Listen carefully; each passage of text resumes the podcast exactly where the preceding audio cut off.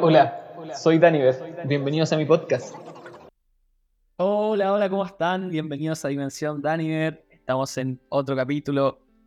Me demoré en sacar capítulos, lo admito. Dije que iba a sacar capítulos más seguidos, me demoré. Estoy con muchos proyectos, estoy retomando con mucha fuerza lo que es la fractalería, mi academia de arte geométrico, geometría sagrada, que está con todo. Y si no la conocen, síganme en Instagram, arroba Factalería. Está creciendo ese proyecto. Ahora ya es una academia con más profesores. Voy metiendo cada vez más profesores con oficios muy bellos de geometría sagrada. Así que estuve dándole a eso y me he dado cuenta que no soy disperso, pero no puedo trabajar en dos cosas al mismo tiempo. Así que me enfoco en un proyecto, ahora me enfoco en otro. Así que ahora me voy a enfocar en el podcast un rato, porque el otro ya están dando. Y voy a grabar seis capítulos en dos semanas. Así que van a asegurar capítulo varios meses. Em, para que no me echen de menos. ¿Qué más les cuento? Estoy trabajando en estas cosas interesantes como contenido adicional podcast para también hacer rentable este podcast, para que me puedan apoyar económicamente, pero yo también entregarle algo de valor. Estoy escribiendo unos manuales de reducción de daño. El primero que estoy haciendo es la reducción de daño de la marihuana, es un tema complejo, que harta gente em, he visto que tiene un, un problema ya de consumo con la marihuana y te cuesta primero admitirlo, segundo saber qué hacer y que tratan de dejarla y no pueden, sabiendo que ya hay un problema. Así que, como yo ya pasé por eso y viví por eso, eh, quise hacer un manual para la reducción de daño y ayudar a la gente que quiere dejar el consumo o bajar el consumo o tener un consumo más eh, controlado y saludable. Así que ese manual se viene con todo. Algunos ya lo pueden haber visto la introducción en, en mi Instagram, arroba. Si aún no me siguen, síganme ahí porque siempre estoy subiendo cositas. Y se viene el merch también. Estoy trabajando en diseños de algunas poleras, stickers y cositas. Así que se viene la tienda de Dimensión Daniel para que puedan apoyar este podcast y recibir algo a cambio. También, si les gusta mucho el podcast y ya se sienten en deuda conmigo, paso la gorrita en, Dimensión Daniel. Todo, al principio de cada mes paso la gorrita y pueden mandar su aporte voluntario o también en el link de, del perfil de Dimensión Daniel pueden mandar sus aportes. Así que ya saben cómo aportar a este podcast. Eh, bueno, vamos al capítulo. Hoy nos acompaña Natalia Bullón. Natalia Bullón es consteladora familiar, eh, amante de la meditación budista tibetana y también doctorada en biología marina. Tremendo perfil. Hola Natalia, ¿cómo estáis? Hola Daniver, muchas gracias por invitarme. Contenta y, te sigo hace mucho tiempo, así que contenta, entusiasmada con lo que viene. Bacán, qué bueno, me gusta, me gusta que también al tanto del podcast, que no sea algo tan ajeno esta entrevista. Yo también te sigo hace, un, hace bastante y tuve la fortuna de hacer una constelación familiar contigo y el Felipe Landaeta, que fue muy, muy bacán para mí, muy significativa. Agradecido esa experiencia. Eh, así que quería partir por ahí, por las constelaciones familiares. Eh, es un tema que has, ha dado vuelta en el podcast, pero en verdad nunca se ha profundizado. Entonces vamos a partir por ahí. Eh, yo ya había tenido experiencias con constelaciones familiares, así que estoy eh, eh, familiarizado con el tema. De hecho, la formación que tuve como terapeuta humanista con Patito Vara, eh, tuvimos constelaciones familiares, así que algo conozco. Pero para la entrevista voy a hacer el que no sé nada y te voy a preguntar todo. Se me gustaría saber cómo, cómo llegaste a esto, porque me entra la duda, yo no sabía, era el doctorado en la marina, pero también constelar familias, ¿cómo, ¿cómo pasa eso? Em, yo creo que la mayoría de terapeutas o los que nos dedicamos a acompañar a otros tenemos una herida interna, em, sea que esta herida de otros, que algo que nos sucede a, nosotros o una herida propia, o sea, como este falta de entendimiento de, de, lo que somos, como una crisis existencial de base, yo diría, como profunda, ¿no? Esta incertidumbre, como desde el budismo se diría como esta angustia existencial que es parte de la experiencia humana. Entonces, a mí esto me acompañó desde muy chica, desde yo recuerdo algunas experiencias eh, muy, muy eh, críticas cuando tenía 7, 8 años, eh, una enajenación de dónde pertenecía, de la familia, de la educación. luego yendo al, al, psicólogo a los 15, 16, como no lograba entenderme, pero tampoco la psicología en ese entonces me daba las herramientas que yo necesitaba pero alguna parte de mí me decía, mm, no se puede cambiar así, así, ¿no? Como cuando iba a la psicóloga a esa edad, era, no, no puedo, necesito algo más. ¿no? Y ya luego entré a todo el tema científico porque me encanta la ciencia, la naturaleza.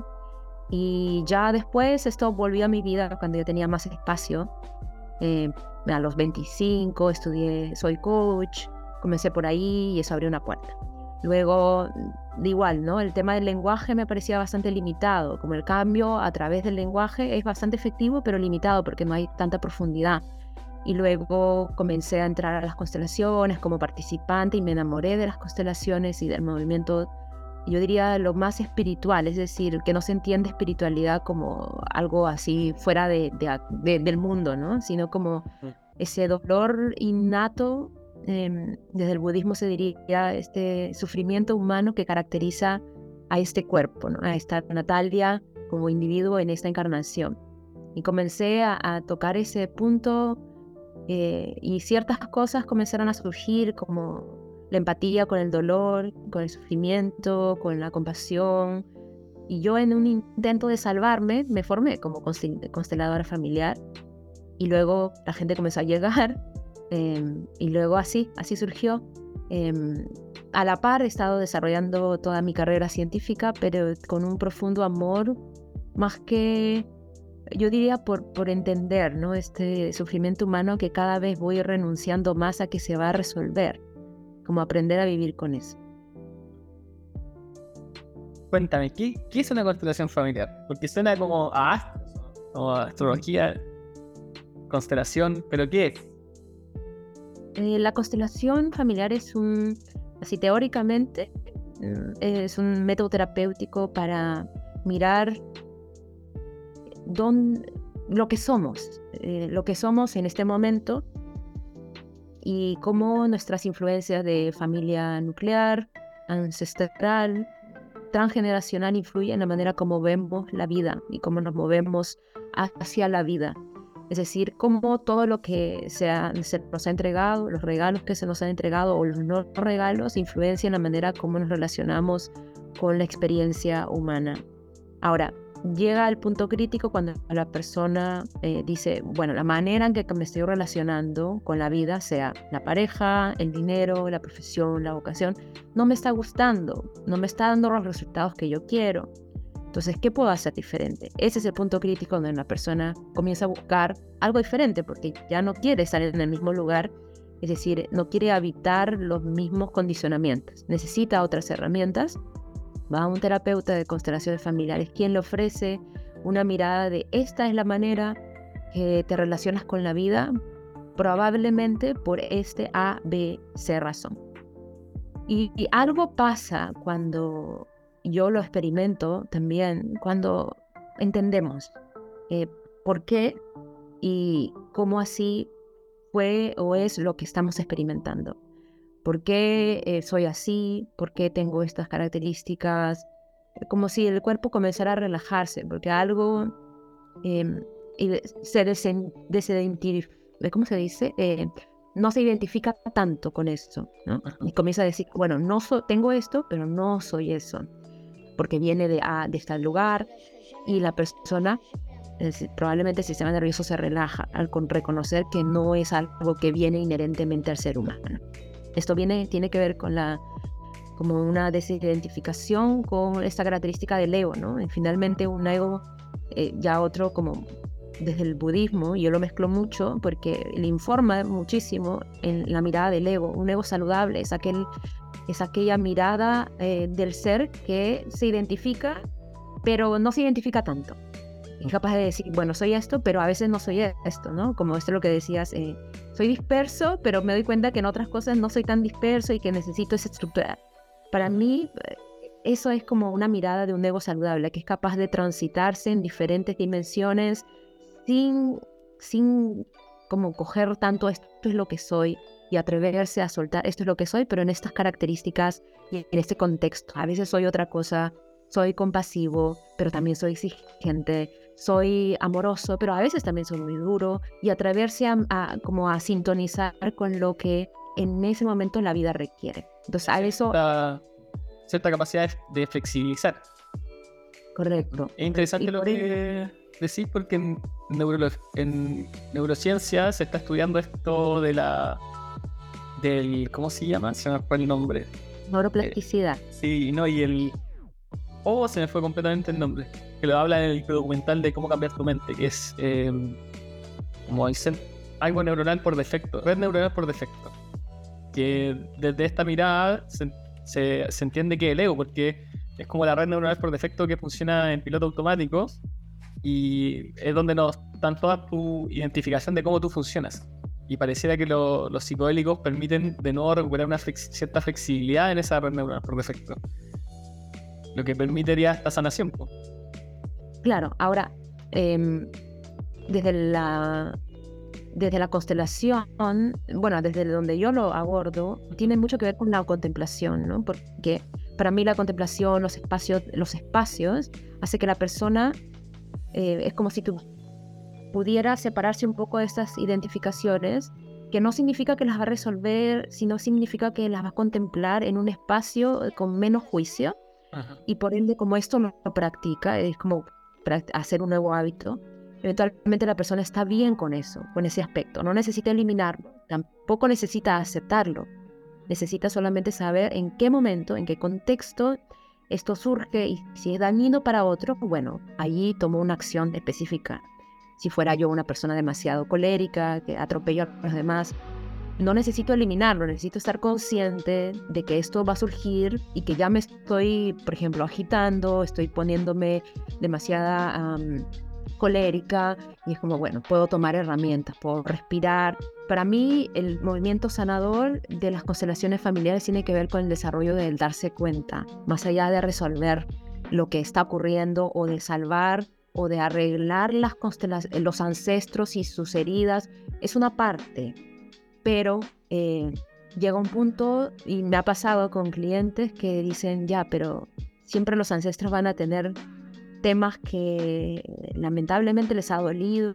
Y cuando yo soy independiente, me dicen, cuando yo comienzo a como construir, esto fue mi historia y esto es lo que yo soy, cuando yo comienzo a abrazar mi propia humanidad. Y ahí para mí es el punto de quiebre, ¿no? Como la persona comienza a construir quizá de una metáfora su propia familia. em, que no significa aceptar o rechazar, es como darse cuenta de lo que hay y bueno, yo construyo en base a lo que aspiro, que también puede cambiar, ¿no? Claro. En, en terapia siempre menciono que, mm, que está esto, esta terapia que es como de la terapia del quién soy, que es la terapia que mira hacia atrás, hacia el pasado, pero también hay otra terapia que es la terapia de quién quiero ser, hacia dónde voy.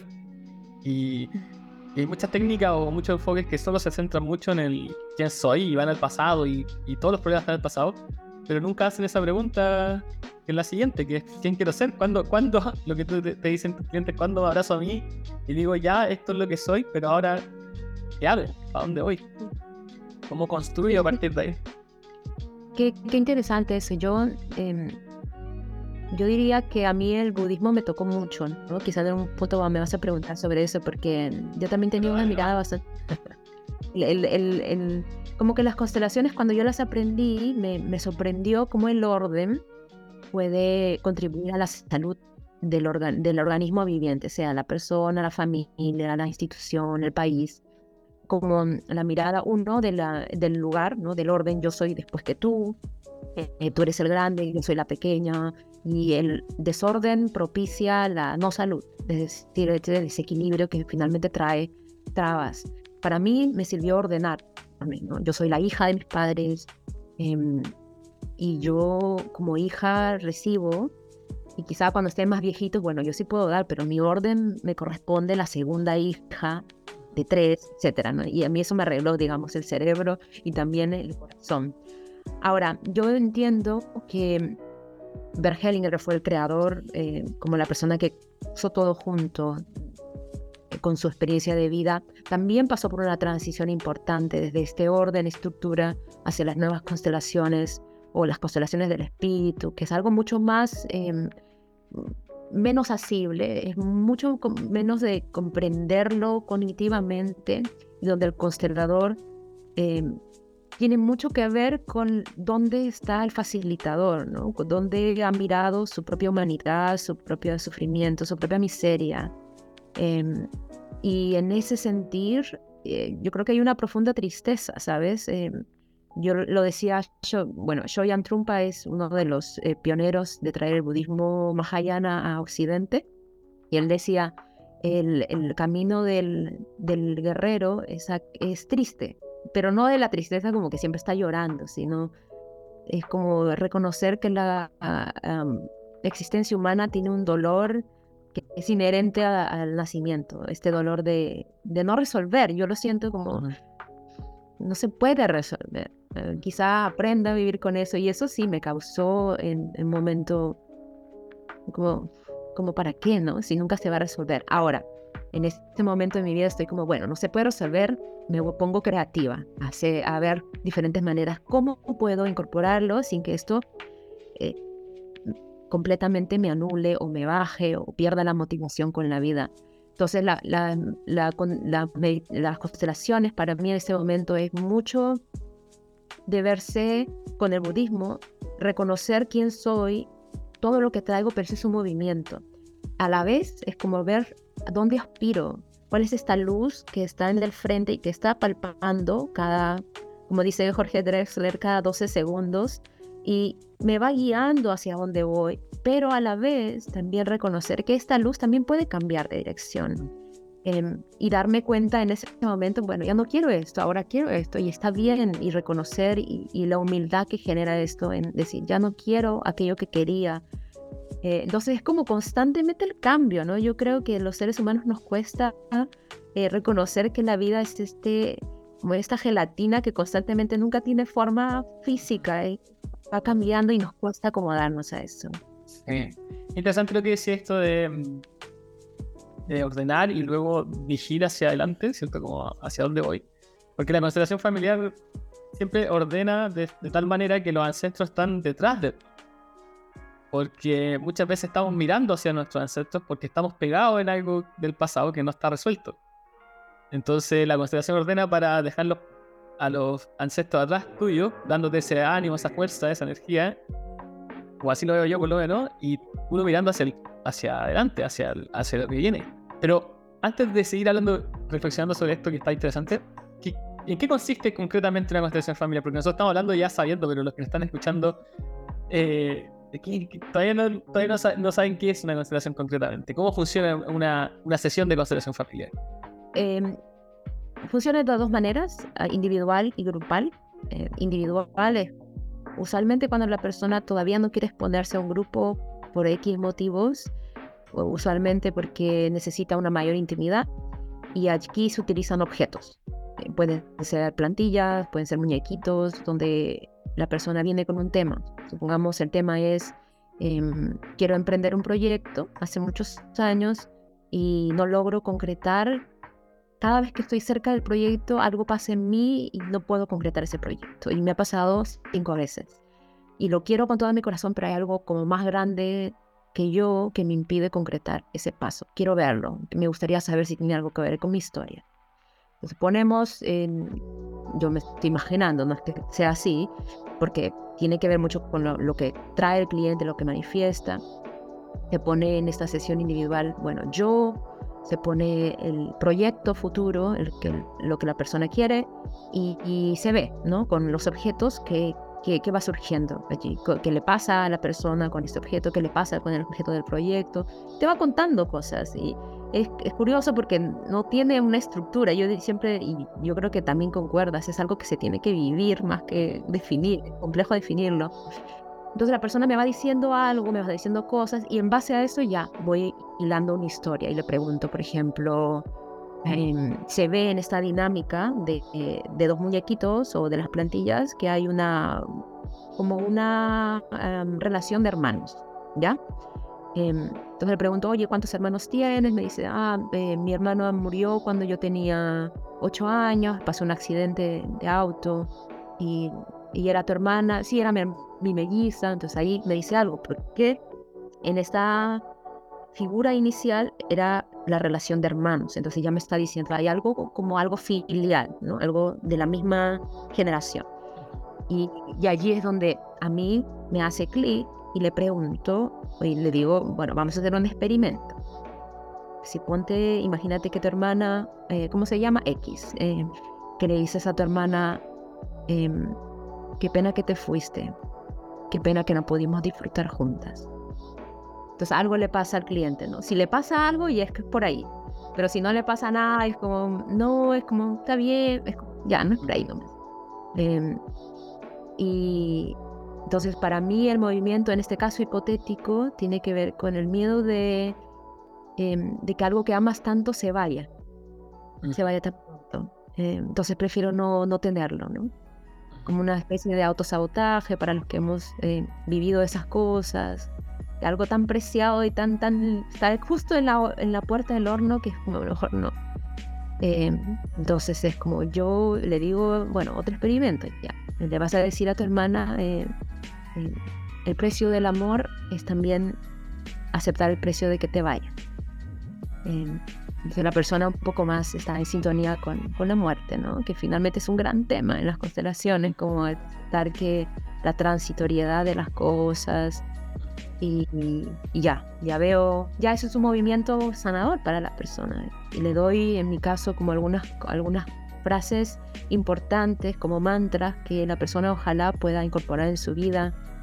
Em, y eso es en el setting individual. En el setting grupal es mucho más em, articulado, porque yo no necesito decir muchas cosas. Los individuos que están en la constelación, alguien va a representar en este mismo ejemplo al proyecto, que luego se convierte, le pregunto a la persona que está representando, ¿tienes la energía de qué? ¿Qué te sientes? Ah, me siento como mujer, me siento como hombre.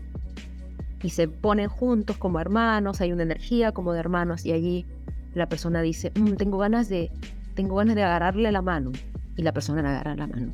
Tengo ganas de ir hacia el piso y se van hacia el piso. Entonces ahí ya se ve algo como la imposibilidad de que la persona deje ir a esta persona que está en el piso y yo le pregunto, tienes a alguien eh, que haya partido temprano, y me dice, sí, mi hermana, melliza, y ahí se hace el movimiento sanador. Es mucho más elocuente, ¿no? es interesante cuando en terapia grupal de constelación familiar, eh, como las cosas que van sintiendo las personas, pues sin saber la historia, van sintiendo, yo me acuerdo cuando aparecen también personas fallecidas, que las personas sientan frío, como, como indicador, dice, no, siento mucho frío, entonces uno como constelador dice, ah, parece que esta persona no, está viva. Eh, es súper interesante lo que ocurre. ¿Cómo se explica eso de, la teoría de constelaciones, constelaciones familiares? Como que se recrea esta escena sin que la persona sepa nada al respecto. Em, yo creo que no está explicado. no, no, nadie se atrevería a decir por acá esto es. Pero hay algo que, o sea, nosotros somos energía, eso no se puede evitar. yo soy lo más científico que puedo, que puedo existir para mí, ¿no? Yo me considero una persona muy estructurada, necesita método y cosas, de evidencia y datos, pero no hay, yo te veo eh, online y algo me pasa. Eh, el tono de voz, eh, como, como el, lenguaje corporal, a pesar de que se son, hay, hay una comunicación que no va por la cognición eh, y eso tiene que ver con la energía de cada uno. Entonces, parece que en el momento que la persona comienza a abrirse, que pasa en esta constelación, ¿no? Por eso uno de los requisitos diría, si alguien quiere algo en una constelación es como la capacidad de abrir el corazón y el sufrimiento que, que le pasa allí parece que existe como, como una onda, ¿no? Imagínate una onda de radio y que se va expandiendo en la sala. Como todas las personas estamos en el mismo movimiento de apertura, podemos ecualizar en esta onda eh, de la persona. Entonces es mucho más fácil. Ahora, no podemos vivir así siempre, de abrir, abiertos 24/7, porque quizás sería demasiado doloroso. Ahora, lo ideal es que existan estos, por eso existen estos espacios como otros espacios eh, de donde la persona está como la flor, ¿no? Recién abriendo sus pétalos y es como, bueno, pero con cuidado em, para luego cerrarse e incorporarse a esta demoledora de carne que es la sociedad y ojalá amor y es como, ya, pero de nuevo necesito este espacio donde me puedo reconstruir.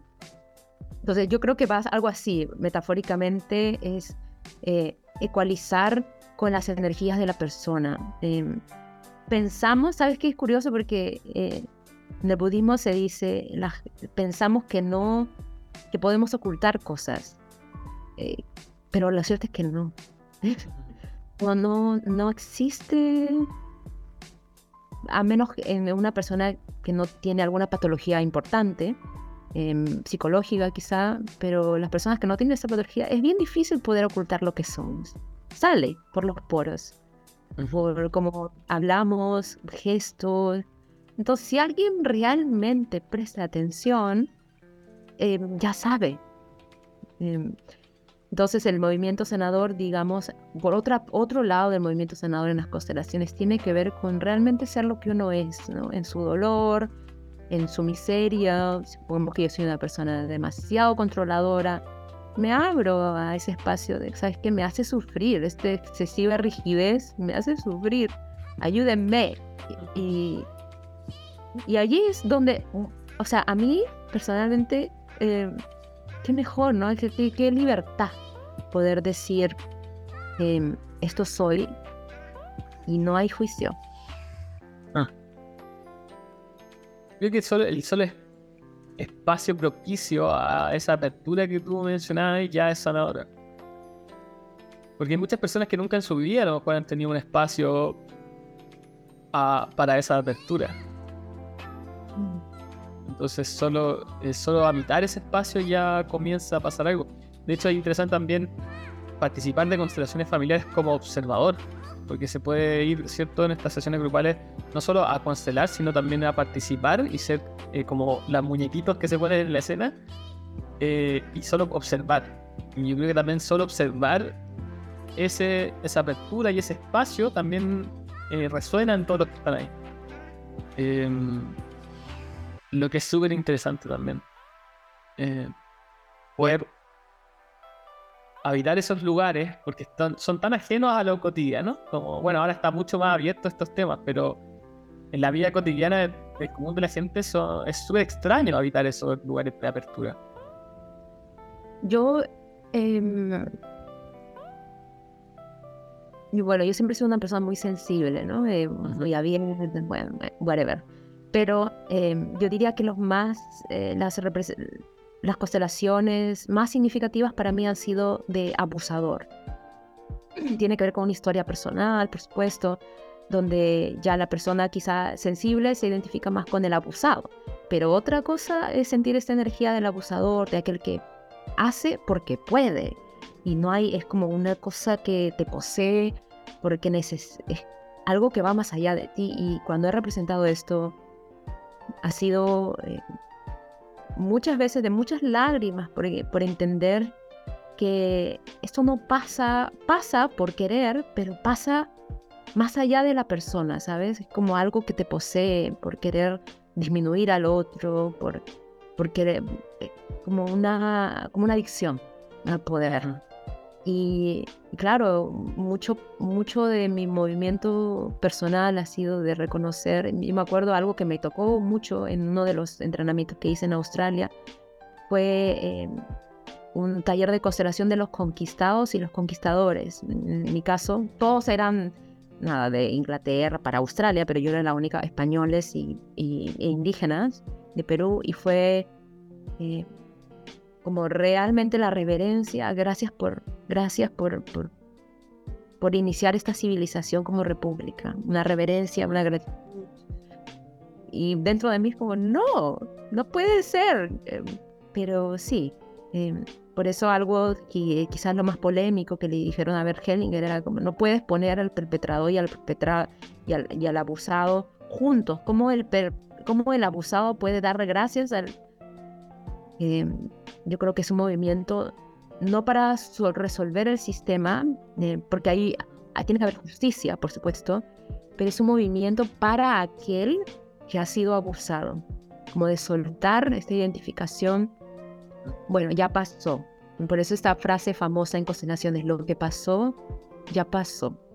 Eh, y poder soltar el pasado para poder tener energía para construir mi futuro si estoy tan absorbido por mi historia y tratando de entender, tratando de, ya, de dónde vienen mis ancestros, cómo sano mi...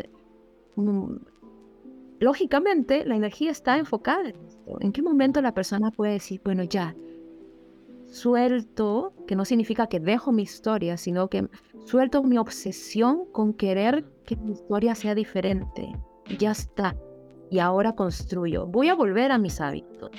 Eh, qué fuerte esa, esa frase, como suelto mi obsesión porque mi historia sea diferente, porque tiene que también yo creo con esta incapacidad de aceptar el, el cambio, o sea, las cosas que sucedieron y también el, el, sufrimiento, como ¿por qué? Como estar enojado con la vida, estar enojado con el con lo que sufrí. Pero al, estar enojado con lo que sufrí y, y, tener esa obsesión de por qué sufrí, por qué viví esto, y estar enojado con eso, me enojo con la vida y me enojo conmigo mismo, me enojo con todo mi entorno, y al final eh, genero más sufrimiento. Entonces soltar esa obsesión es como... Y sí, pues me acuerdo que parte de, de las críticas que se le hacen es eso, como cómo el, el, abusado va a agradecer al abusador por lo vivido, como... Y, y, una crítica, como no se puede hacer eso. Como eh, ciertas corrientes también critican, ¿cómo, ¿cómo es posible que hagan eso? Eh, pero viéndolo así, claro, se entiende más. Eh, no significa que vamos a ser amigos. Eh, que eh, no, esto es para aquel, esto es para la persona, ¿sabes? Para la persona que pueda vivir tranquila. Em, para aquel que ha recibido, para aquel que ha tenido el trauma, para aquel que esto es para esa persona. Puedo poner límites. Es que acá está, está como el malentendido. Puedo poner límites, puedo pedir justicia, pero la pregunta fundamental es desde dónde pido esa justicia. Porque aún está esta persona en la cárcel o porque ha cometido violencia o cualquier cosa. Esto aplaca mi paz. Esto me da paz. Si me da paz, entonces es, ¿no? Porque ha cometido un crimen. Eh, pero para mí tiene que haber un punto donde la persona tenga mayor independencia, no está tan prisionera de su pasado, que no significa y está excluido, pues no está excluida la justicia, no está, no está excluida los límites y tampoco está excluida la gratitud. Solamente que nuestra mente, cuando no tiene tanto espacio, suele decir ya, cojo A, pero suelto B. Tengo que soltar B para tener C. Pero realmente la capacidad in infinita de la mente humana, del corazón humano, que desde el budismo es lo mismo, tiene capacidad para incluir A, B, C, hasta la Z y la otra galaxia. Tiene la capacidad de incluir todo. Y es allí donde, de nuevo, volvemos a lo mismo. Un ser humano que no tiene tanto espacio suele migrar entre esta dualidad. Soy esto, pero no soy el otro. Una persona que ha transitado un poquito más dice, soy esto en algunas partes, soy otro en otras partes. Y una persona que ya está como un poquito más, más eh, acorde con la experiencia humana, como más a tono, dice, ¿sabes qué? No necesito excluir nada. Todo me sirve, pero tengo que estar muy aware, muy consciente de en qué momento me sirve, en qué contexto, bajo qué personas. Y como ya lo toma todo como un gran manager, ¿sabes? Como un gran director, y como ya tengo esta herramienta para este momento. Y, y, y por ende tiene mucho más flexibilidad, es más lúdico, porque nada, ningún aspecto de la persona se convierte en una amenaza. Está, está, bien con todos sus aspectos y desde ahí para mí reside la gran confianza, ¿no? Esta actitud guerrera con la vida que dice, ¿sabes qué? Ningún aspecto eh, que tengo, en este caso de una persona que no, es, eh, eh, no tiene alguna patología importante, grave, todos los aspectos que tengo me sirven. Voy a estar atenta de cuándo van a causar daño a los demás. Sí, y puedo restringirme, pero puedo hacer espacio a todo. Y desde ahí para mí surge la verdadera autenticidad. Y desde ahí también evitamos el conflicto con un otro. Si es que no tengo grandes conflictos conmigo mismo y abarco toda esa totalidad en mí, me es más fácil tener empatía o, o simpatía ¿eh? con, con mi entorno. Totalmente. El, el... Quizá Ahora, de nuevo, no significa que vamos a ser amigos. Eh, que hay personas que realmente sí, no nos gustan, no todos nos van a gustar, no vamos a gustar a todos, pero eh, esto es una respuesta muy individual. Uno solo tiene la respuesta acerca de si estoy viviendo en mi mayoría con paz, con una persona, yo creo que el ser humano tiene la capacidad de, a pesar de que hay personas difíciles, que hay momentos difíciles, realmente yo puedo navegar el conflicto. Em, puedo navegar el conflicto, eso es con herramientas, ¿no? Si una persona me tira flechas, yo puedo decir, oye, basta, te, te voy a denunciar a tal, eh, esto no lo voy a aceptar. Pero una cosa es ir desde ahí eh, con una clara determinación de que esto es injusto, de que me están abusando, y otra cosa es que voy con una excesiva, excesiva rabia que corresponde porque me están abusando, pero a la vez sigo rumiando esto años, días, 30 años después sigo con el mismo, es como 30 mm, años después, ¿en qué momento uno puede soltar? Y esto es eh, realmente, este puro, puro budismo, ¿no? El, puro budismo en el sentido que no le pertenece al budismo. Lo digo porque el principal foco del budismo es aprender a soltar. Que no significa que de, sueltes todo y que ya, que muchas veces he escuchado, bueno, si suelto todo antes, ¿para qué vivo? ¿no? Si no hay nada. Eh, pero es constantemente abrirnos a la muerte, a la muerte de lo que somos, de nuestras identificaciones, y cuando nos abrimos a eso, dejamos que esto sea y tenemos más espacio para hacer lo que la vida requiere de nosotros. Si la vida requiere que yo sea em, multidisciplinario, muchos proyectos, entonces me enfoco en eso, pero no estoy excesivamente eh, depositando mi energía en algo que ya pasó hace 30 años.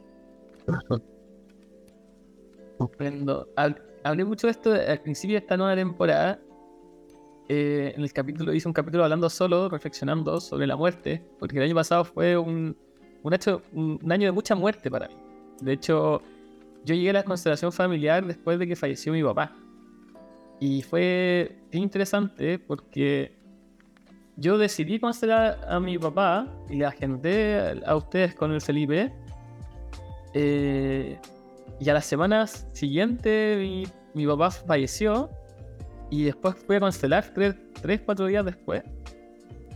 Y, comenzó todo un viaje de, de, muerte y resurrección, eh, de soltar muchas cosas. Eh, me separé de, de, mi pareja, falleció un amigo. Ese año también antes de mi papá había fallecido una abuela. Me cambié de casa. Me cambié de casa varias veces. Eh, hasta llegar acá donde estoy. Entonces, hablaba mucho de esto, de, la muerte, como la aceptación del cambio, creo que es, es la base de la terapia. De hecho, tengo un post en mi página de terapia, tengo como tres posts, y uno habla sobre que en la terapia en verdad todo conflicto gira en torno al cambio. El cambio es el tema. Como, quiero dejar de fumar, ¿qué es eso? ¿Quieres generar un cambio? Como, falleció eh, un ser querido y me duele. Eso es un cambio al que no te estáis adaptando o no estáis soltando. Eh, me separé, me, me echaron del trabajo em, o quiero emprender. Todo gira en torno a un cambio al que me quiero adaptar o al que quiero generar. Entonces, todo gira en torno a eso, como todo conflicto. Y esta flexibilidad de la que tú hablas ahí parecía ser la solución, como el aceptar primero el cambio y el sufrimiento que eso conlleva, como la vida es sufrimiento, tiene sufrimiento, como el estar enojado con la vida porque la vida duele, creo que el principal como eh, como ¿cómo diría?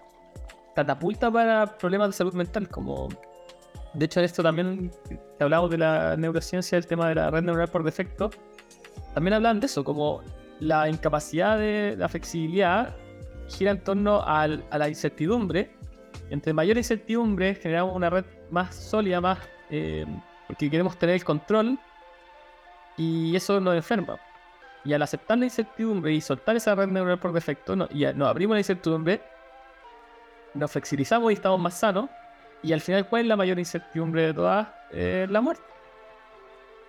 No, hay otra incertidumbre más grande. ¿Cuándo vamos a morir? No sabemos y a todos nos va a pasar en cualquier momento. Eh, y, a, todo, todo lo que nos rodea. Es muy, intenso em, el reflexionar en la muerte, porque intelectualmente lo sabemos y sabemos que no vamos a pero realmente así como que esté en tu guata y que en tus vísceras presente mañana, tarde, noche. Yo lo, yo siempre hablo de la muerte porque es parte de mi práctica budista, siempre está la contemplación de los cuatro pensamientos. Uno de los cuatro pensamientos cuando me levanto es que hoy día va a ser mi último día y literal es como imaginar. Parte del entrenamiento budista es usar estas visualizaciones para evocar, evocar sentimientos, emociones. Y una de ellas es imaginarte, por ejemplo, eh, cuando estás a punto de dormir, que ya estás, no vas a despertar. Y rehacerlo real, no vas a despertar, ya dijiste adiós a todos los que mañana ya no hay, ¿no? Y cuando realmente estoy muy tocada por eso, es como, wow, nada de esto lo voy a volver a ver. Nada, nada de esto me voy a llevar. Es como increíble como la capacidad que tengo yo para aferrarme a cosas materiales, eh, relaciones, a malentendidos, como resentimientos. y cuando realmente estoy en sintonía con estas meditaciones, no vale la pena, ¿no? No, ya está, ya está, ya me voy. Entonces al otro día me levanto y es como, wow, no, hay una oportunidad más. Entonces comienzo a hacer las cosas diferentes, mucho eh, el resentimiento lo guardo en una cajita, ¿sabes? Es como, no, no, está ahí, ¿no? Como lo, a veces se activa, es como el, como el monstruito que sale y hace eh, las cosas, pero después como, ¿sabes qué? Eh, no, me vas, no me está sirviendo mucho hoy. Em, porque realmente quien quien de pronto abusa, eh, abusa, eh, no puede ser diferente, ¿no? No va a cambiar, ¿no? Eh, entonces, como ya. Em, ahora otra cosa que me permite hacer, que me permite estas meditaciones, visualizaciones en el entrenamiento budista es que todo tiene derecho de ser y que el tema es cuánto lo prolongamos. Algunos piensan que los que practicamos meditación o somos somos como completamente zen o nos enojamos, no decimos mal, no decimos este, y sun. O sea, nos enojamos, eh, pero yo creo que es, es para resolver y ya el, entrenamiento es dejar de rumiar este constante, ya que me dijo y, que, y me hubiera dicho, e, y yo hubiera dicho, no, ya está, ya lo hiciste y fue borrón y momento nuevo. Em, y eso me ha ayudado mucho el entrenamiento budista, la meditación. La meditación, em, no para la... Hay diferentes tipos de meditación. En el budismo, la meditación como es lo principal, es como la característica principal de la tradición, tiene que ver con estar consciente de que todo momento nace y muere, de que la meditación es un constante renacer muerte todos los momentos. Y si alguien presta atención, se siente en el cojín de meditación, tiene una experiencia, se da cuenta que a la próxima quiere sentarse, quiere revivir aquello. Entonces estamos siempre sujetos a nuestro pasado. el trabajo y la práctica no es borrar la, lo que nos pasó. El trabajo es que conscientes de que tenemos esos hábitos, nos podemos abrir a que pueda surgir algo diferente, de que, y que la vida es este constante devenir, ¿no? A mí este devenir me causa, me, hace llorar muchas veces. Eh, todo tan, tan, tan transitorio. Eh, pero después... Lo, que lo que me estáis contando me hace conectar mucho con con, con experiencias eh, cumbre, eh, sea a través de la psicodelia, sea a través de ciertas meditaciones o, ceremonias de las que he participado, y entrar en estos estados de trance en donde se experimentan cosas maravillosas. Y me acuerdo que la primera vez que experimenté una experiencia cumbre en donde sentí el amor como universal, esa sensación de, dejarse caer y que te abraza algo muy cálido y que el amor universal y todo va a estar bien. Que yo creo que muchas personas han experimentado, ya sea a través de la meditación o a través de la experiencia psicodélica. Después me obsesioné con querer volver a revivir esa experiencia. Entonces no está solo el hecho de soltar las cosas malas, sino también el, soltar las cosas eh, agradables de la vida. Eh, porque son instantes que a lo mejor no se van a volver a repetir y estás bien como abrirse a recibir otra cosa, como no estar buscando todo el rato lo que ya pasó. Y eso también puede pasar, por ejemplo, en una relación de pareja. Eh, que fue muy bacano, algo era muy rico, o la sexualidad, una experiencia sexual demasiado satisfactoria que tuviste y estar obsesionado con eso y volver a repetirlo. Eh, con cualquier cosa. Me hace conectar con eso también. El... Bueno, eso va a sonar muy teórico, pero en, en el budismo se habla sobre las... El principal... eh, La principal toxina mental es como la ignorancia, pero no ignorancia de no saber, de que yo no sé, no sé, los componentes de la psilocibina. No, no se habla de esa ignorancia, es una ignorancia de no, de no darse cuenta de tres cosas. Eh, el cambio, la transitoriedad de las cosas, de que todo que nace muere, de todo lo que se levanta se cae, de todo lo que, etcétera. Y por último, em, la interconexión de las cosas, que nunca estamos separados de otro. Eh, interdependencia se llama en, en el budismo, es el pratitya pada en sánscrito, que significa eh, dependencia, algo así, interdependencia, interbeing. em, eh, la ignorancia tiene que ver con la imposibilidad de ver esto, porque estamos ocupados, no, no, no entendemos experiencialmente de qué se trata. Ahora, lo que pasa a través, por ejemplo, de las constelaciones, em, para mí es entender, uno, la interdependencia, de que no estamos separados em, y que todo lo que hacemos, eh, como trasciende tiempo, ¿no? Todo lo que nos pasa a nosotros también repercute en el pasado, en el futuro, en diferentes dimensiones. Em, y otro, que esta efemeralidad, este cambio, pero quizá esto no es lo, lo- lo- lo que más repercute en el consultante. Sin embargo, en la contemplación, en la meditación, en espacios de silencio prolongados, cuando la persona practica, tiene alguna práctica espiritual, más que todo diría yo que en silencio se da cuenta con la instrucción de vida em, que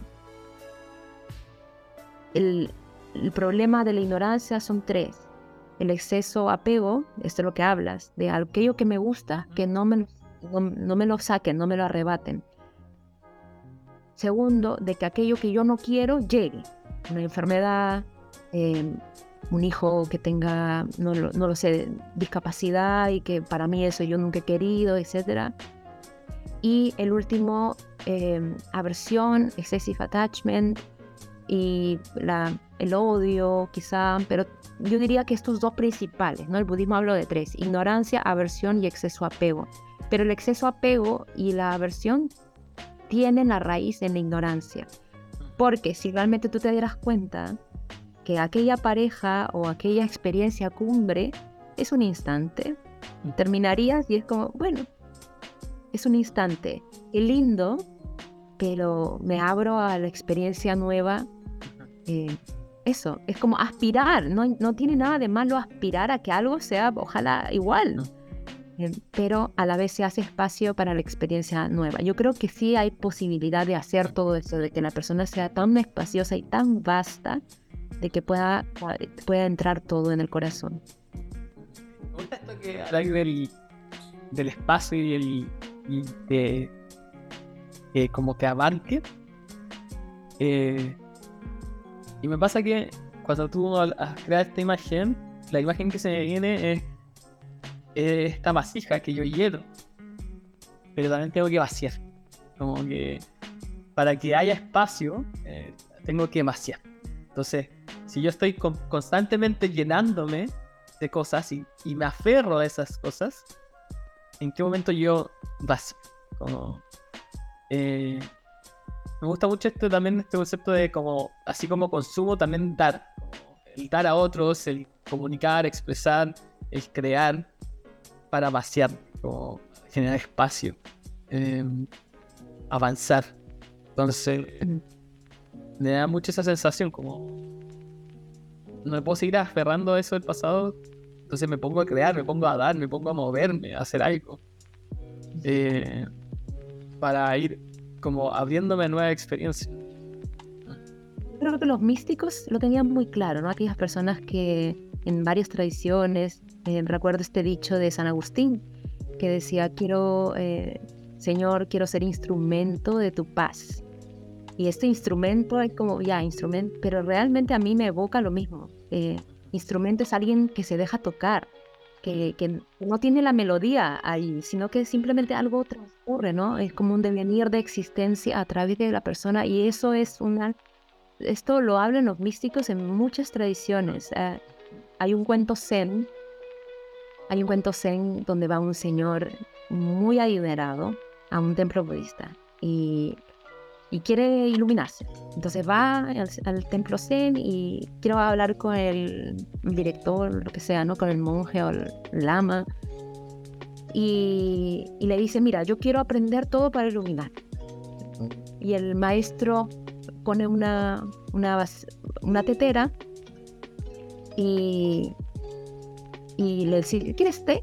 Sí, quiero té. Le pone una taza y el maestro bueno, y el, consultante, este señor, le, y le comienza a decir, yo quiero aprender a iluminarme porque soy un hombre ejecutivo, bla, bla, bla. Entonces el maestro sigue echando el té y, y el, el, señor es como, ya basta, estás vaciando, está chorreando el, el, el, té, o sea, basta. Y el maestro lo único que hace es que lo mira y dice, así estás tú. Nada pueden, ya no hay espacio en tu mente.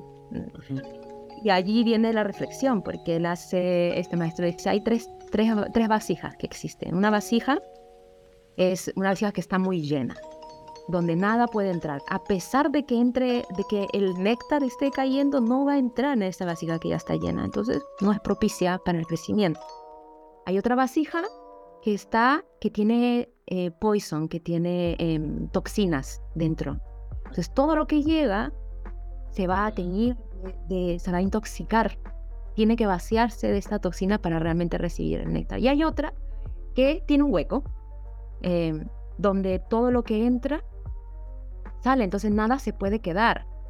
en este caso lo hacen del, néctar del Dharma. que es el, Dharma? Es simplemente enseñanza, ¿no? Donde la persona tampoco, esta última vasija no evoca a alguien que, que, está vacío, sino a alguien que no le, no le puede quedar, digamos, no le puede quedar la, la filosofía, ¿no? Entonces, esta vasijas es muy similar a lo que hablas, de, cuál es el estado del ser, que el estado de la mente, del corazón, donde la persona puede a la vez ser vacía, pero a la vez también estar llena con aquellos, llena de qué, ¿no? para mí es una pregunta. Para mí tiene que ver con, con, los valores, con la ética, con la intención. Son cosas que no son muy, muy evidentes, que solo la persona lo sabe.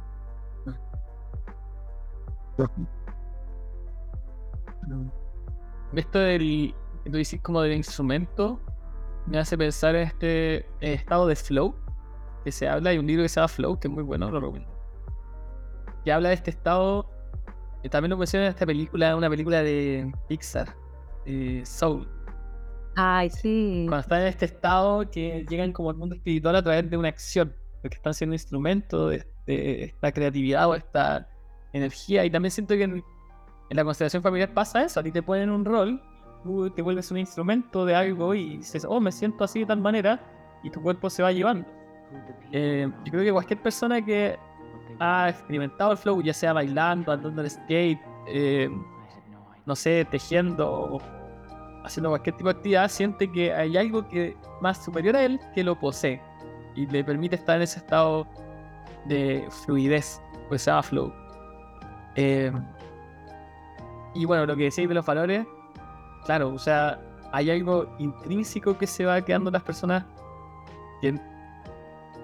y yo podría decir que ya hablamos de la impermanencia, ¿cierto? Como esto que va, todo cambia, todo se derrumba eh, entonces, yo como persona, como individuo, si todo se derrumba a mi alrededor, ¿qué es sólido en mí? Como, ¿hay algo que, permanece en mí? Que, que, no es impermanente y yo creo que eso es lo, como la construcción interior. Como me puede me puedo separar, se puede, me pueden echar del trabajo, me puede ir mal, me puedo enfermar, pero mi esencia, lo que yo construyo en mí, mis valores, no necesariamente van a cambiar, hay algo más, hay algo sólido dentro de mí. Y yo creo que para mí eso son como los valores, como esa, ese constructo espiritual, por decirlo así. Em, hay una frase que dice, eh, que siempre me dice la Michu, que es poder de velas, le mando un saludo, arroba poder de velas, que es de astrología, em, se le decía a su profe de astrología que era que todo aquel que construye hacia, todo lo que se construye hacia afuera se derrumba. Y da la pista de que hay algo que se puede construir hacia adentro. Em, entonces, creo que por ahí me queda como eso que decís, como hay algo interior que, que se queda. Yo estoy en la misma pregunta. bueno, tengo. Siento que tiene que ver con mm, la ética. Pero la ética, ¿qué, ¿qué, es la ética al final? A mí me hace sentido como el, no hacer daño. Claro. Em, en la ahimsa, ¿no? En, la tradición de Mahatma Gandhi, que era la ética no es lo mismo que los valores o, o la moral, sino es como me, me, hace sentido esta ética ahimsa de no, no y ojalá beneficencia, en el sentido de que eh, no hago daño, eso es un paso, pero causar un beneficio es un paso. Eh. Al principio del camino personal, no hacer daño es importantísimo. En darse cuenta del daño que hacemos con nuestra, con nuestra palabra, con nuestros actos mentales, con nuestros actos físicos. Pero luego el guerrero espiritual, se diría en el, en el budismo, eh, ya, ha crecido en awareness, en darse cuenta, y ahora no hacer no es suficiente, sino que tiene que hacer, ¿no? Y causar beneficio. Y allí viene eh, el uso de sus talentos eh, como regalo al mundo, compartirse. Y si va en tono con no causar daño, es como cerrarse en la lotería. Eh, la pasión, eh, la profesión y también no hacer daño, la ética, en, en, tantos niveles, ¿no? Porque no hacer daño no solamente a otros seres humanos, es también a los animalitos, los insectos, el medio ambiente, Em, no hacer daño a mí mismo, ¿no? Muchos de nosotros caemos también en, ya no hago daño a otros, pero ¿qué tal? A veces ese daño se dirige a nosotros y somos abusadores de nosotros mismos. Como ya, es como estar, darse cuenta, es como estar constantemente atento de toda la ecuación. Y la ecuación es infinita. Hay, una, hay un documental en Netflix que a mí me voló la cabeza que se llama Infinity. habla del número infinidad, de Epsilon. Es muy matemático el, el, documental, pero grandes matemáticos coinciden en que no pueden definir a Infinity, no, no, no se atreven ni siquiera a, definir todo lo que incorpora Infinity, rompe las reglas, va más allá de las excepciones. Y me hace recordar que el ser humano, ligándolo con lo que estamos conversando, yo puedo decir sí, la ética pero la ética es importante, es aquello que quizás se consolida un poquito más, que está bien mirar, pero a la vez es como es tan complejo que tampoco me atrevería a decir que es aquello que, que solidifica, ¿no? También em, cuando veo la política, no, no diría 100%, pero creo que muchas de las personas que entran en política em, entran con una buena intención Ahora, el medio y el contexto y la, complejidad del sistema es como finalmente te, termina, si no está tan profunda la raíz, termina moviéndote hacia otro lado, ¿no? Entonces, eh, es compleja la ecuación, ¿no? No, no sé si finalmente la ética es lo que permanece. Sí, o sea, frente a la infinidad, llegamos al absurdo, como ya en verdad, como, ¿qué importa que me porte bien en esta vida? bien. Eh, pero en ese sentido, como yo creo que el dolor, como lo que tú dices, como el. Si ya sabemos que la vida es dolor, como todo sufrimiento y todos sufrimos, como tal vez por lógica, el, el no infligir dolor y el tratar de aliviar el dolor tuyo y del resto un poco y hacer el viaje para todos más o menos, sí puede ser un buen norte. Tal vez como propuesta, ¿cachai? Como, y yo creo que toda la. Toda como. todo camino espiritual serio y práctica espiritual seria llega a conclusiones similares, como lo que tú me estás diciendo yo lo he escuchado en el budismo, lo he escuchado en, el estoicismo, lo he escuchado en el camino rojo, eh, como esto, todo sufrimiento, nos vamos a morir, ¿cachai? Como hay una incertidumbre gigante, como tratemos de apañarnos, ¿cachai? Como, por favor, porque si ya asumimos eso y, nos enojamos más encima con la vida, nos enojamos con el resto y nos implicamos más dolor, ¿qué queda? Como masacre, genocidio, abuso sistemático, violación, eh, se pudre todo. Entonces, frente a esos dos caminos, yo, creo que mm, está fácil de, elegir, ¿no? Aunque, aunque, aunque llevado al infinito puede ser absurdo, el planeta va a explotar y ¡pum! se acabó todo. Pero por último tenga sentido para mí, para esta vida, para mi hijo, a lo mejor para mis nietos, tenga sentido la, la vida que estoy transitando. Hay un libro que me gustó mucho, se llama El, El buen ancestro. Es de un escritor ruso, polaco. Y no está aquí, eh, lo leía allá en Nueva Zelanda, pero hablan de la mirada em, indígena eh, australiana, porque, bueno, no sé, por alguna razón tocó el tema australiano, los indígenas, los aborígenes, y la filosofía que tienen que detrás de cada acción piensan acerca de las siete generaciones próximas. ¿Cómo le va a repercutir esto, este árbol que estoy plantando? ¿Les va a beneficiar a la séptima generación? Si la respuesta es sí, entonces ya, hagámoslo como sociedad. Eh, pero si no, entonces no busquemos algo que pueda repercutir. Y me pareció muy, eh, muy impactante, ¿no? Como esta manera, manera indígena de pensar que lo que estoy haciendo no va a repercutir ahora ya, va a tener un eco que trasciende el límite, ¿no?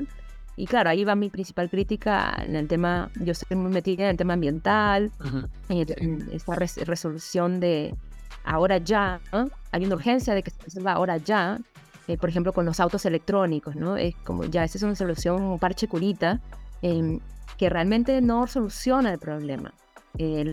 pero, ¿cuál es el realidad problema? Y estoy seguro que muchos coincidiremos en, la imposibilidad de, de, soltar, la imposibilidad de que sea una manera diferente eh, de, de, crecer. es tan, tan difícil para nosotros dejar de, de crecer. Eh, que se ve, no, no, no existe todavía concepción cómo se puede hacer sin sufrir. Tenemos tanto miedo a sufrir a la vez, ¿no? Sí, pues. Hablaba con mi tía, mi tía también trabaja en proyectos ambientales y hablamos, hablamos sobre esto hace poco. Eh, sobre el costo ambiental. Como hay muchos proyectos, megaproyectos o empresas que el costo ambiental, y no, como eh, alguien más en el futuro se tendrá que preocupar de esto. Entonces esto es rentable hoy día pero si le sumara el costo ambiental, no es rentable, no es viable. O lo que dice, siete generaciones más adelante, este proyecto no es viable. Eh, entonces, ahí, bueno, hay todo un, hay todo un tema en, tema ambiental. Como, ¿cuál es la solución? Lo que tú decís, parecía también ser filosófico, como el, no crecer, el soltar. Ya tengo los placeres, tengo los placeres de poder comunicarme contigo, de tratar este computador, de tener una cámara web con buena calidad, de tener gas en la casa automáticamente si veo una llamada, todas esas comodidades, eh, ¿cómo la puedes saltar? ¿Ah? Eh, escuchaba un podcast eh, gringo de un tipo que se fue a vivir con unos casi no contactados de África. Y ahí, si es que no casáis al día, no comí. Entonces, es otro estilo de vida, alejado completamente de estas comodidades. Entonces, ¿cómo podríais soltar todo eso? Como eh, mucho miedo a, soltar esa comodidad y sufrir en el camino. Es impensable. ¿Cómo vamos a retroceder? Bueno, nos tocó con el COVID, em, soltar a la fuerza, ¿no? Em, para muchos en los que he conversado, el COVID fue una oportunidad de, de mirar como esta insignificancia que no tiene una connotación negativa, insignificancia de la vida, de las posesiones, de lo que somos. Eh, y desde allí viene la principal, el principal insight de darnos cuenta de la, de la insignificancia, de que somos un polvo de estrellas, como diría la tradición Shambhala, como el, el es como ¡pum! ya, ya está, that's it, no hay más. Y yo creo que ese es el entrenamiento, de estar constantemente, que no significa que nos va a que nos va a, a- nos vamos, hay mucha gente que se deprime, sí, que, que como, entonces ¿para qué? No, si nada de esto tiene solución, ¿para qué voy a hacer algo? Pero eh, ese es el principio, siento, cuando la persona ya tiene un contexto y ahí es importante la comunidad, también de gente que piensa, tiene los mismos temas, tiene las mismas inquietudes, de poder ser una red de soporte, de decir, bueno, el futuro es tan incierto que todo es posible. Yo justo saqué eh, una reflexión, decía, el future is open. El futuro es completamente abierto. Y allí reside su, su grandeza, de que todas las posibilidades son, pos- son posibles, valga la redundancia. Ahora, lo importante es tener en cuenta esto, pero a la vez estar como ya, me preocupo de mi presente, porque es mi presente el que forja mi futuro. Eh, paso a paso, pensamiento tras pensamiento, que me estoy diciendo, que le estoy diciendo al otro. Está complejo, ¿no? El tema ambiental, como no son seres eh, tan importantes como nosotros, bueno, le damos por, por- no es tan importante, pero yo siento que, que el futuro es esperanzador. Em, no siento que no, siento que todavía los, Sí. Es importante lo que decís porque también hay una tendencia como decir, oye, ya valió verga, ya como, ¿para qué voy a, para qué me voy a esforzar mucho si es que ya el cambio climático nos va a mandar a la verga todo, la gente no quiere tener hijos? ¿Por qué no quiere tener hijos? Porque no hay esperanza. Porque no me proyecto mucho porque como que pareciera ser catastrófico y, y enterar es todo un tema. Hay gente que eso le deprime demasiado. Y, un tema tener la atención, como hablábamos de esto de tener la atención en el pasado, ¿cierto? Pero también hay un tema con tener la atención en este futuro ta- catastrófico. Si yo no tengo esperanza en el futuro, ¿para qué voy a hacer las cosas? ¿Para qué me voy a esforzar? ¿Para qué, no sé, me voy a poner en forma? ¿Para qué voy a emprender? ¿Para qué si, si de aquí a, algunos años todo se acaba? Mm.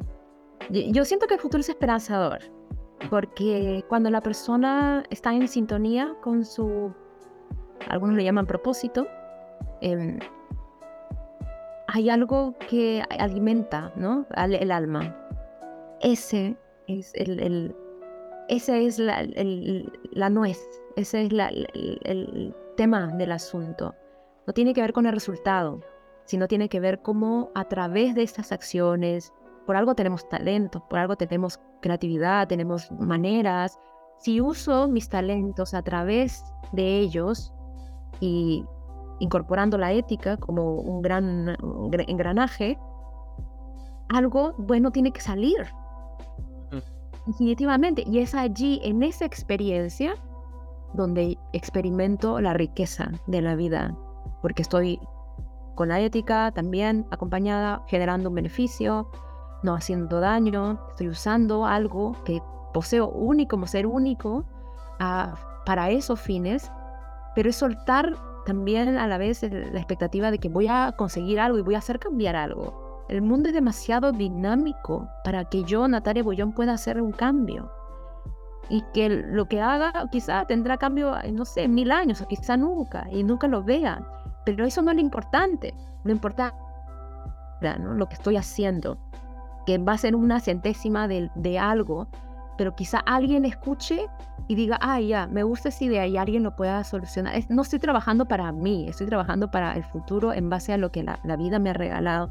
Creo que esta, esta mente exitista, enfocada en, en, la, en el resultado, es algo también que, que se aprende y que también se puede desaprender. Me recuerdo una película, que n- no me acuerdo cómo se llama, parecía, se llama Mystery Land, no sé el carrete, pero era algo de Land, que hablaba que había un mundo como aparte donde vivían todos los científicos y, y en este mundo aparte habían calculado como una, como una posibilidad cuántica del futuro y mostraba que ahí era el fin del mundo en tal fecha, por todo el cambio climático y así. Entonces como que eso generaba que todos los científicos perdían la esperanza y no, no, no hicieran nada para poder solucionarlo, porque esa posibilidad estaba hecha. Entonces, como que a través de cambiar la mente y abrirse a nuevas posibilidades, generaba otra energía que impulsaba a la gente a buscar soluciones. a movilizarse. Entonces, para mí hay mucho de eso también en este podcast. Como hay mucha gente que le dice hoy, como que tu podcast me inspira, es esperanzador. Y creo que es parte de lo que trato de comunicar, como salir de esta idea de que todo está mal, como, como la política está todo mal, y el cambio climático está todo mal, y como y estar constantemente en esa lucha de que está todo mal, y las, y las noticias está todo mal, y puras noticias negativas. Y es como ya, pero ¿qué hacemos? ¿Qué podemos aportar? ¿De dónde, nos agarramos? Como, no quiero ver que está todo mal, ¿cachai? Como, y, y, yo no creo que esté todo mal. Creo que hay muchas cosas que están pasando que son positivas. Yo creo que es un bien personal, Daniver, porque en mis inicios como científica también era muy radical.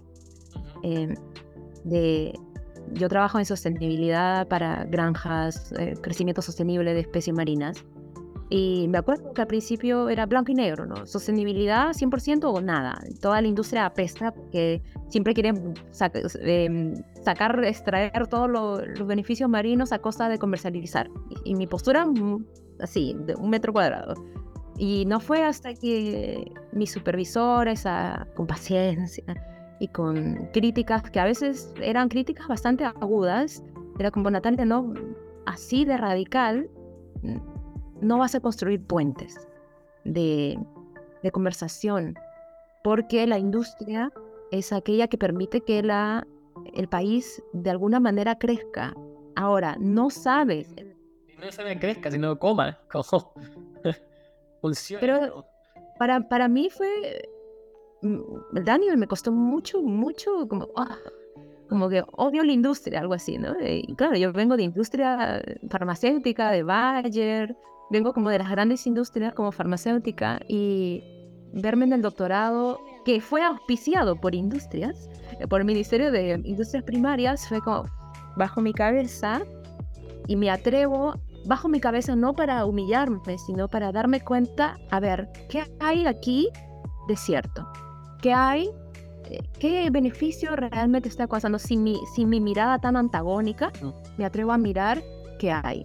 Y así descubrí Em, yo no, yo sola no, con la ayuda de mis supervisores y de la gente del laboratorio y tantas veces que he ido a industria a exponer mis proyectos, que yo no quiero particularmente ser aquella persona que tenga la razón, ¿no? A mí me gusta construir puentes de conversación, me gusta eh, y no soy advocate, no soy como partidaria de la manera de algunas empresas que manejan el tema ambiental, pero esa no las excluye a todas. ¿no? También he, aprendido a mirar con, compasión este ser Natalia tan rígido, de que todas son malas. No, no todas, porque no conozco a todas. El mundo es muy complejo para conocer todas las polaridades. Y me atrevo a mirar, eso sí, estoy más atenta ¿no? a, las personas que mueven las empresas, a lo que articulan, a lo que publican, a, lo, a cómo esta relación de, no sé, gerente general conmigo, que quieren para el desarrollo de las, de las especies, como esta cosa más, más eh, intuitiva, quizá no tan cognitiva, una comunicación no verbal. Y también me doy el permiso de que, bueno, la persona puede decir, ah, pero yo no veo las intenciones detrás, me abro a, a trabajar con esta persona porque así es la vida. Porque uno cuando está enamorado no ve las, eh, los espacios o las sombras de la persona hasta que realmente el enamoramiento se desvanece y, comienza a verse la verdadera cara de las personas. Entonces me abro a eso como me gustaría, claro, hay un aspecto muy fuerte egoico, ¿no? De que me gustaría no equivocarme. Mm. Pero la verdad que con la ciencia me ha ayudado a darme cuenta que no, no existe, eso es como una fantasía irreal. de nuevo, es como, es, de nuevo esta visión como súper, como, cuando hablamos de esto que me quiero quedar con el placer, no me lo quiten, me quiero, y no, quiero que nada me duela, yo siento que es como una visión súper infantil, de nuestro ego, eh, y de nuevo lo mismo, como quiero que el mundo sea como yo quiero que sea. ¿Cachai? Eh, entonces, como no es como yo creo que sea, me aburro y no hago nada. Como, eh, como tú decías, quiero que todo sea 100% sostenible, si no, no trabajo. Y me, me, me, no me dedico más a esta weá, así que vaya a la... Entonces, eh, si yo, de nuevo, flexibilizo todo lo que hemos conversado, eh, acepto la realidad y su complejidad, y desde ahí, de esa aceptación, me involucro y trato de hacer algo, hay cambio real. No, no hay otra. Em, y yo esa actitud la veo en mucha gente. Gente con mucho talento que dice como que toma esa actitud y se enoja con la vida. Y eso es súper frustrante. Mm, mm. Eh, sí, em, el estudio em, a mí me ha permitido darme cuenta de que la ciencia es eso, es pura incertidumbre, ¿no? Por más de que tú saques un, un método novedoso que tenga evidencia científica, ya lo sacas hoy día. Mañana puedes sacar otro paper y te dicen, ¿sabes qué? Lo que sacaste no lo hiciste en estas condiciones y yo saqué otro parecido y no me resultó lo mismo, tu hipótesis, no, nada.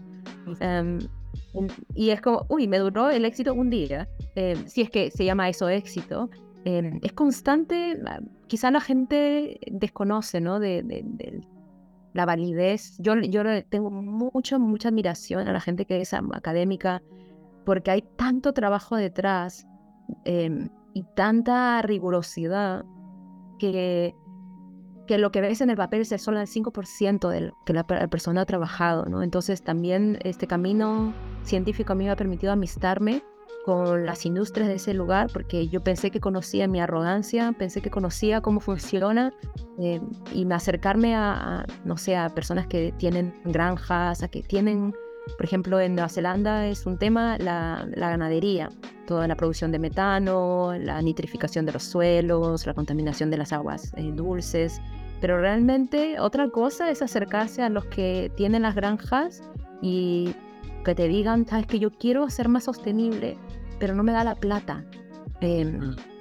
Y el gobierno da un fondo, pero no nos alcanza. ¿Qué hago? Es como, bueno, me gustaría darle mi, propia plata. Así como, hay un real sentir de que quieren ser diferentes, pero, pero ¿cómo se hace? Tengo, tengo que sacrificar a mis vacas ¿Y a qué me dedico? Con estas vacas alimento a mi familia.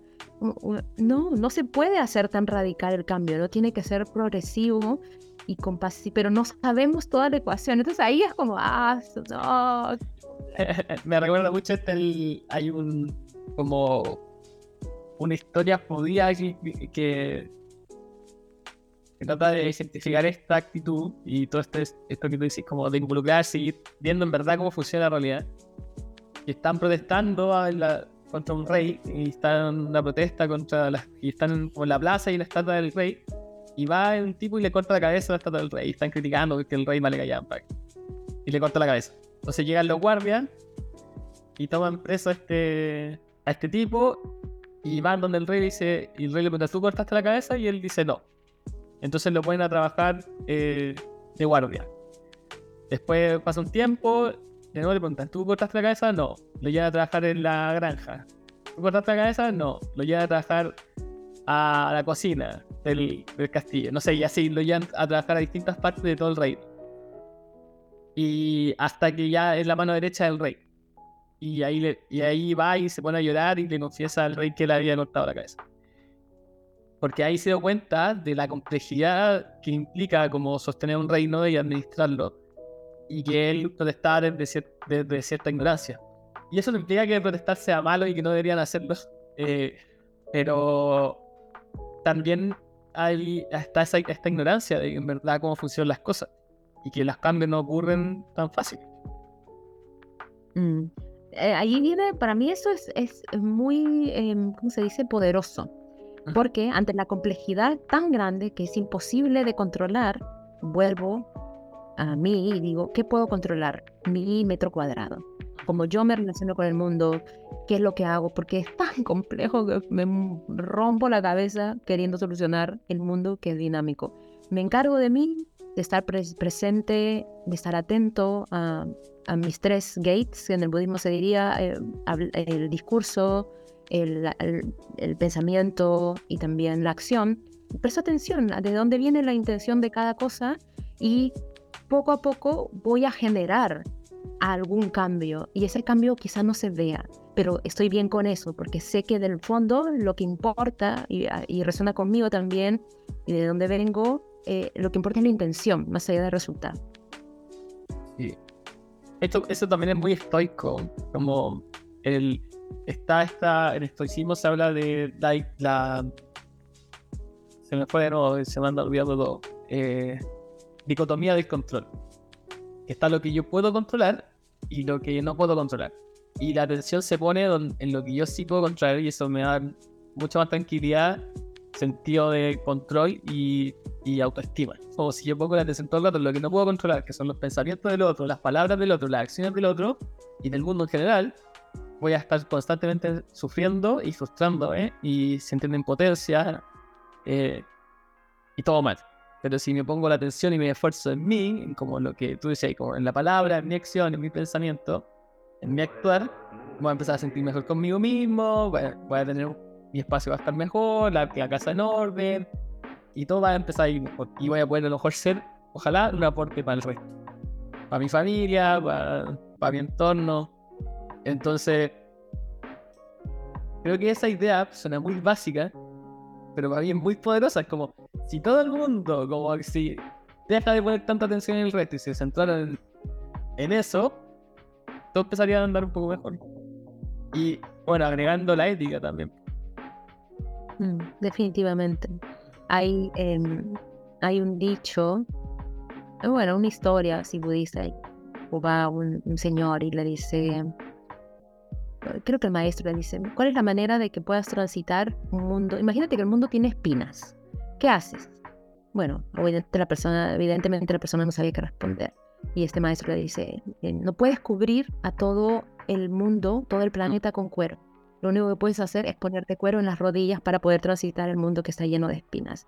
Y algo así, aquellos mm. que transitamos un camino de conflicto, ¿no? Cada, es como, eh, el conflicto no se puede escapar. Yo pensé que lo podía escapar, ¿no? En la ciencia, porque se ve a veces, pero está llena de conflictos porque, porque así es la naturaleza de, de la vida. Ahora, eh, creo que en cada uno, eh, en su talento, vocación, profesión, es como lo mejor que te puede pasar es estar expuesto al conflicto para que te vuelvas creativo desde tu metro cuadrado de a ver cómo ¿Cómo cambio esto? ¿Cómo... Hoy día no me salió, si es que eso fue, es, es, una actitud, no me salió, mañana intento otra cosa. Me pongo cuero cuadrado, no me funcionó, me pongo cuero en forma de círculos.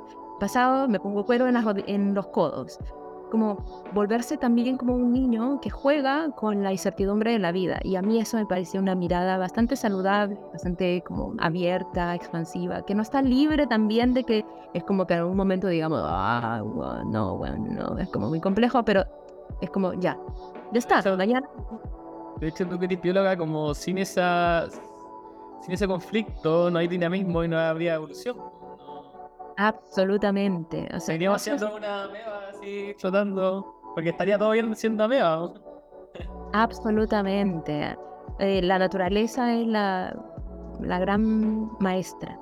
Cuando uno presta atención, y eso me recuerda a lo que decía Jane Goodall, esta primatóloga, cuando se va a, a África a observar a los primates y decía el, el hecho de observar cómo la naturaleza, cómo el conflicto está al servicio de la sanación, si de alguna manera quieres llamarlo así, eh, de que las especies instintivamente tienen aquello que se ve como conflicto, predadores, está al servicio de la evolución, de, de que se queden aquellos que tienen las características para sobrepasar esos predadores y lo desfasado ya no reside más y está al servicio, no hay como no hay juicio, somos nosotros y nuestra excesiva juicio de que esto está bien, eso está mal. Hay un cierto, hay un cierto, em, sí, em, estructura de que algo que está bien y está mal, pero también está complejo, ¿no? De, pues que como un panorama superior, como que tiene todo, tiene su lugar. Así es, así es. Y, ahí lo que decís, como, bueno, volvemos al, inicio, al tema de la, constelación familiar, del rol del abusador como el conflicto como parte de un engranaje que nos permite como evolucionar, vernos a nosotros mismos en esa, en esa experiencia y poder aprender de ella.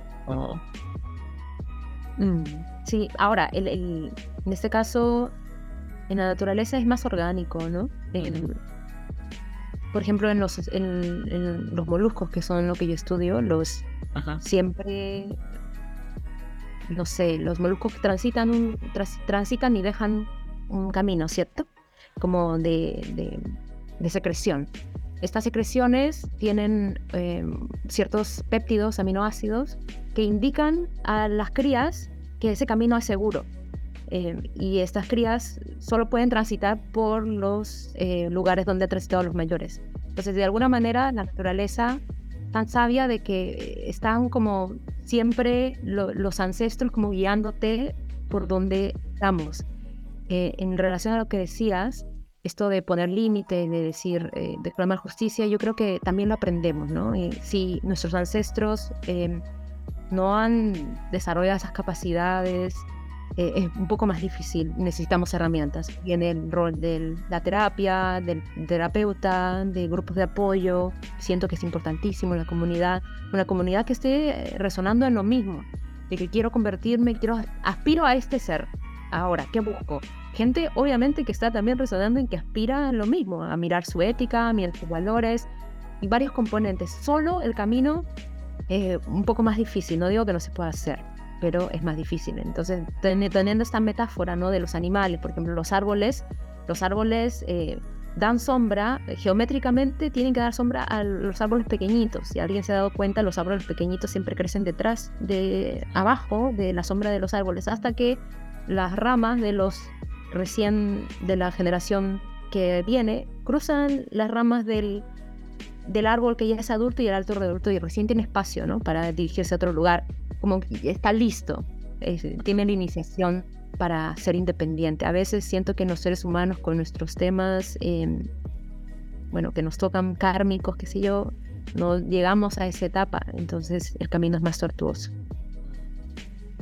Oye, antes que se nos vaya todo el tiempo, ¿hay tenido alguna experiencia psicodélica? Hazle un podcast. Claro, yo... ¿Cómo te ha ido con eso? ¿Cómo, mis experiencias? ¿Cómo se engranan con todo esto que hemos conversado? Mm, mis experiencias siempre tienen que ver con la muerte, Dani. Debe ser como parte de, bien como de mi stream, de mi mente, de mi conciencia, como una renuncia de que de la permanencia. Quizás algo que siempre he buscado, ¿no? Em, y entonces son bien la última que tuve amorosa, pero me darme cuenta que ya la vida está llegando a un fin.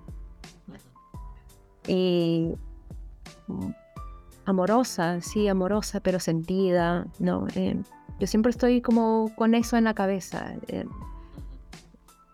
de que ahora estoy en Chile, puede ser la última vez que vea a mi mamá, puede ser, pero está, está bien, ¿no? Es parte, es parte de quizás no esté preparada, porque solo uno sabe que está preparado cuando llega el momento, pero eh, entonces mis experiencias psicodélicas no, no han sido abrir quizá con otras sustancias, no sé, con el San Pedro, quizá ha sido más amoroso en el sentido como esto que tú decías, de sostenimiento, de, de confianza plena. Eh, pero lo demás no ha sido muerte, caer, caer, caer, caer, caer, caer, caer.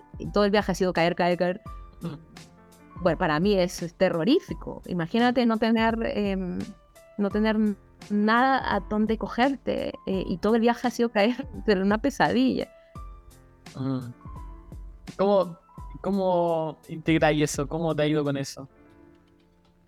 Mm. ¿Cómo lo integraría y cómo lo veis? ¿Cómo lo veo? ¿Cómo lo integro? Bueno, tengo métodos para mí. O sea, yo soy una persona que escribe mucho, que reflexiono mucho, ¿no? Escribo, hablo, tengo podcast también. Entonces, a mí esa interacción conmigo misma y con otros, que son amigos íntimos, quizá terapeuta, eh, me ayuda a verbalizar aquello que quizá no puedo elaborar por mí misma. Eh, y, y sí, 100% el espacio contemplativo, el silencio, la meditación eh, Se caen capas em, en la meditación, capas de, de tengo mi formación es constantemente mental, tengo que pensar y elaborar, pero para mí la meditación es como una vacación porque me, me doy el permiso de no pensar. y allí la mente se calma cuando no está tratando de resolver algo y es allí donde entiendo, entiendo algo básico, la impermanencia de la vida. Y entonces es como, ah, ya, es, ah, ya, ya. Sí, algo así, es como... Como aceptación, ya. ya está. Sí, ya está, me, me- me enredo, ¿no? También parte de mi camino ha sido como, ya me enredo, eh, eh, principalmente cuando estoy muy ocupada o con muchos deadlines, eh, que enseño en la universidad, el doctorado, las cosas personales, la vida. Pero eh, mi manera de autorregularme es espacios para mí eh, de meditación, de rezo. El rezo en el budismo es, eh, en realidad la deidad búdica no es este ser que está sentado, ¿no? La deidad búdica, la naturaleza búdica es, es el propio ser iluminado de cada uno. A eso es a quien, a quien evocas los rezos, evocas eh, que te llegue la bendición de los ancestros, de poder cada vez ver más claro tus propios errores, tus propias limitaciones, para poder, em, para poder te- ejecutar cosas de manera diferente. Entonces desde ahí para mí me ha servido el- los viajes psicodélicos para tener valor, para tener coraje, yo diría, de que, Ujú. que surjan los conflictos, está bien, porque es la única manera de que voy a poder em, ver en qué, en qué estoy. Si todavía estoy como un pollito así que "Ah, no, no quiero, fuera. O, Ujú. o que ya, bueno, vamos, vamos, que se puede. Me, me sale la mega, la mega cagada, pero es como ya, la próxima sí. eh, y me salen, ¿no? Entonces, me sale la mega cagada también. eh, pero estoy más consciente y sí, hay posibilidad de reparar, si es que la cagada se ha hecho con alguien, posibilidad de pedir perdón, sentido perdón, y, y- y si ha sido algo que ha dañado mucho a la persona, em, también estoy abierta a que la persona tenga la capacidad de elegir, de que se va a ir eh, y que no me elige, no me sigue eligiendo y con pena, pero así. Mm. Es Ahora que, lo des- que contáis tu experiencia como esto de ganar coraje, que vengan los conflictos como con los psicodélicos.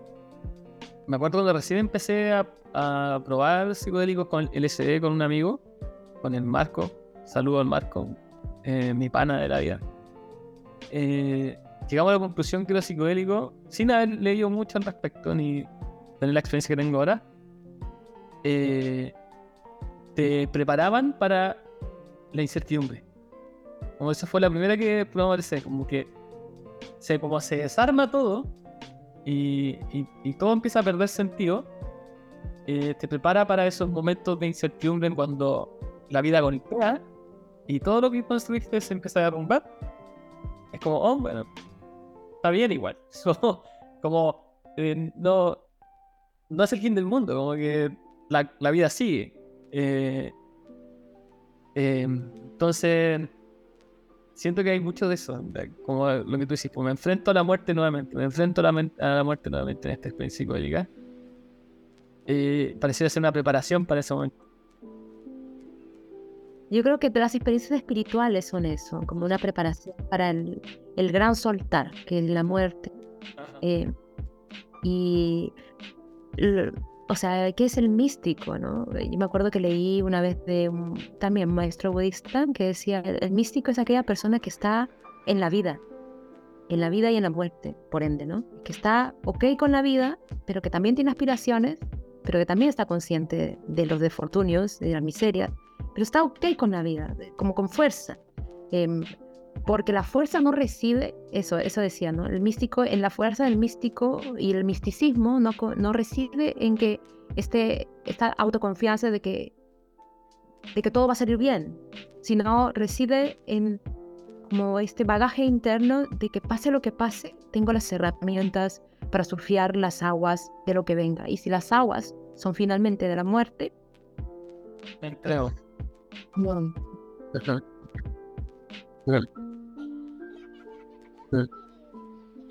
Sí. Los Lakotas siempre dicen Hokahei, que es hoy es un buen día para morir. qué lindo. Sí. Así que. Yeah. Vamos a ir cerrando este capítulo, medio capítulo. Está increíble. Muchas gracias, Natalia, por este capítulo. Ha sido muy sanador y enriquecedor para mí también. Espero que para todos los que hayan llegado hasta acá también. Eh, quería preguntarte antes de irnos eh, dos cosas. Primero, una recomendación que quieras dar a los oyentes. Cualquier recomendación, sea libro, película, táctica, consejo, lo que tú queráis.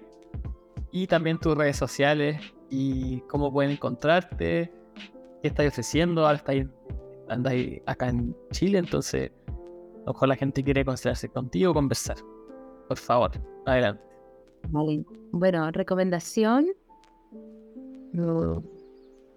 Mi recomendación sería uno de recordarse que la vida está llena de conflictos en todo, no, no hay manera de escaparse. Em, el gran breakthrough, em, el cambio viene por darnos cuenta de, ah, ok, voy a usar este conflicto para algo que me cause beneficio. Empecemos por ahí, que me cause beneficio a mí. Y evidentemente después va, orgánicamente me genera beneficio para otros. Entonces, esta invitación positiva eh, de mirada eh, esperanzadora del conflicto, em, para usar el conflicto como medio de, de crecimiento, de despertar. Eso, y mis redes sociales. Bueno, yo estoy en Chile hasta el 14 de julio. Estoy con la agenda abierta para sesiones de constelaciones em, personales, eh, uno a uno, presencial, online también. Tengo clientes de Nueva Zelanda en este momento. Puede ser presencial online acá en Chile. Y ¿qué más? Ah, bueno, estamos, vamos a organizar un tallercito con el Felipe. em, de acá, no sé si la otra semana, nos estamos poniendo de acuerdo. Un taller de constelaciones, así que si están interesados en un taller, em, bueno, me siguen a mí en Instagram, Natalia Raya Baja, Bullón Z, Bullón, Bullón Z, con doble L. Y, o al Felipe también, que porque lo vamos a hacer juntos. No sé si vamos a hacer uno o vamos a hacer dos antes que me vayan. Luego, ¿qué más? En Facebook estoy como Natalia Bullón Segarra. Em, sí, o sea, a mí me gusta recibir mensajes, me gusta que la gente me cuente cosas. eh, que, que, no sé, me gusta que, que la conversación y, y que, me- que tengo un canal de YouTube, tengo un podcast que también está ligado a mi cuenta de Instagram, tengo bastantes cositas. Y ¿Cómo se llama el podcast? Se llama Café con Dharma, con Dar- Dharma con da- H. Y hablo más que todo como el budismo, una mirada espiritual desde esa tradición de vivir la vida. A veces me da la locura y hablo de otras cosas, estoy como muy libre. Y qué más, te pueden suscribir al newsletter para recibir, tengo reflexiones, que escribo a la gente que se suscribe al canal. Y qué más, qué más tengo. Eso, eso, me eh, escríbeme, em, salúdenme. Súper, súper. Muchas gracias. Muchas gracias, Gracias, por este capítulo. Muchas gracias a todos los que escucharon. Así que ahí pueden seguir a Natalia. Yo igual siempre subo la carátula del capítulo. Ahí van a estar sus redes sociales. Y nos escuchamos en otro capítulo. Gracias a todos. Chao, chao.